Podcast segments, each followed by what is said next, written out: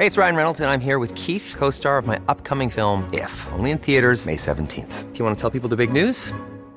All right, I'll do it. Sign up now and you'll get unlimited for $15 a month in six months of Paramount Plus Essential Plan on us. Mintmobile.com slash switch. Upfront payment of $45 equivalent to $15 per month. Unlimited over 40 gigabytes per month. Face lower speeds. Videos at 480p. Active Mint customers by 531.24 get six months of Paramount Plus Essential Plan. Auto renews after six months. Offer ends May 31st, 2024. Separate Paramount Plus registration required. Terms and conditions apply if rated PG.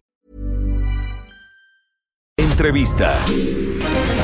Bueno, me da muchísimo gusto saludar en la línea telefónica a Arturo Ángel, él es periodista de Animal Político, para hablar más sobre este atentado que sufriera esta mañana Omar García Harfush, el secretario de Seguridad Ciudadana. Arturo, ¿cómo estás?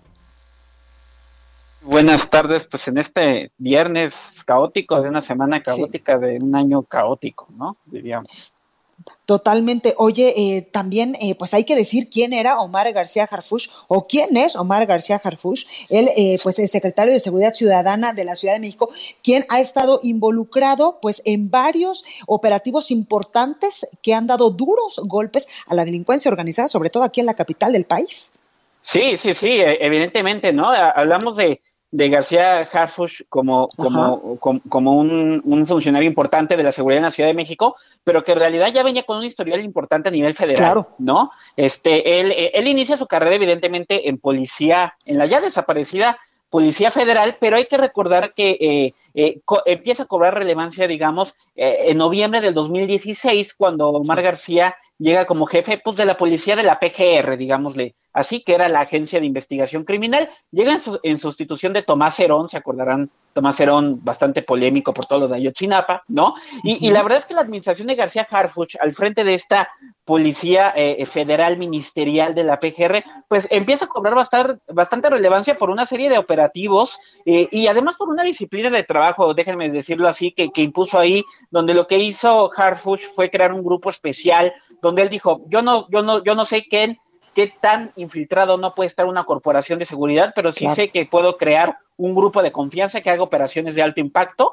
Creó ese grupo y pues ahí juntó, eh, detuvo eh, desde la desde la PGR más de una decena, diría, de operadores muy importantes del crimen organizado. De, destacaría sobre todos ellos a Damaso López, alias el licenciado, uno de los principales jefes eh, del, cártel, de, Sinaloa, ¿no? En mayo del 2017, que además se da en un momento crucial porque eh, la detención del licenciado lo que logra es romper una posible alianza que iba a haber entre una facción del cártel de Sinaloa y el cártel de Jalisco Nueva Generación, ¿no? Entonces, eh, además es un primer golpe que afecta al cártel de Jalisco, él estando en PGR, y luego de ahí pues continuaron una serie de operativos, como tú bien mencionas, muchos dirigidos a importantes líderes del crimen organizado que operaban en Ciudad de México, aunque el sexenio pasado se, cansaron de decir que aquí no había narco ni nada de esas cosas, pues la verdad es que el trabajo que tenía la PGR identificaba claramente la formación de grupos del crimen organizado en la Ciudad de México, concretamente el de la Unión Tepito, el de la Antiunión Tepito y el del cártel de Tláhuac, y a partir de ahí, pues más de una decena también de detenciones de,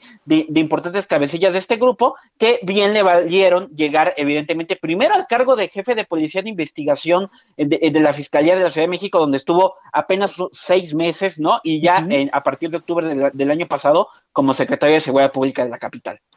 Totalmente, y e importante esto que mencionas, porque eh, pues tenemos entendido, por supuesto, que el secretario de Seguridad Ciudadana que sufrió hoy un atentado, pues apenas eh, se inauguró en el cargo de, eh, de, secretario de Seguridad Ciudadana, apenas en octubre del 2019, cuando se fue Jesús Horta, Chuy Horta, como normalmente se le conoce.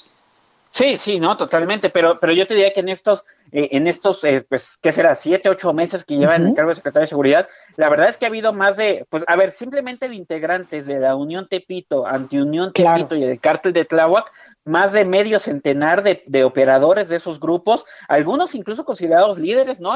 Uno, un tipo apoyado al pistache, que incluso un grupo eh, especial de la Secretaría de Seguridad fue hasta Hidalgo a, a, detenerlo, ¿no? Al, a, este, a este personaje en un operativo ahí coordinado. Y en fin, una serie de acciones de decomisos de droga, operativos muy llamativos en el barrio de Tepito que luego se complicaron, este, que por ejemplo llevaron el, el pasado 31 de enero a la detención de El Lunares, otro líder, claro. Eh, este de un grupo, de, también de la Unión Tepito y que luego eh, dos veces estuvo a punto de salir libre porque los se hicieron malas detenciones, hubo ahí bastante polémica, pero al final se logró quedar en prisión, entonces evidentemente ha habido golpes eh, distintos y, y se sabía, y lo sabe la gente de la Secretaría de Seguridad, que había habido amenazas tanto a nivel de Ciudad de México como a nivel federal, como ya lo confirmó el propio Alfonso Durazo, de este cártel de atentar por las operaciones que ha sufrido y la verdad es que eh, si se confirma, como dijo el propio Herfuch, que es el cártel de Jalisco, bueno, estamos hablando de, hablando de una organización criminal que nunca se ha atentado este, ni, ha, ni, ha, ni ha dudado en, en atacar a objetivos importantes. En su historial tiene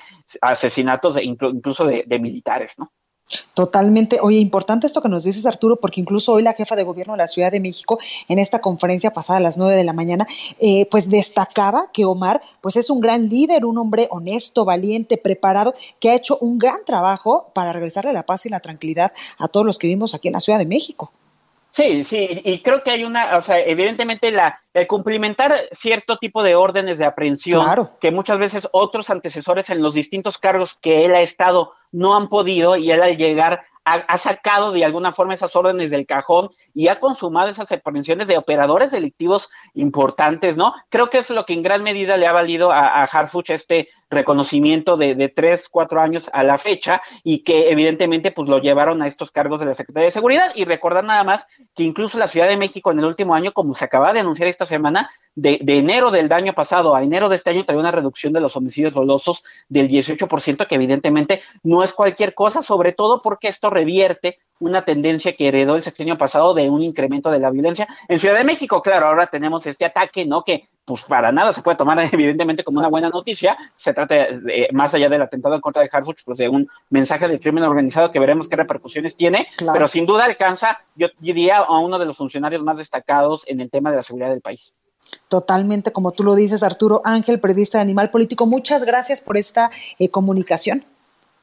No estamos a la orden y aquí seguimos al pendiente de caso. Muy buenas tardes.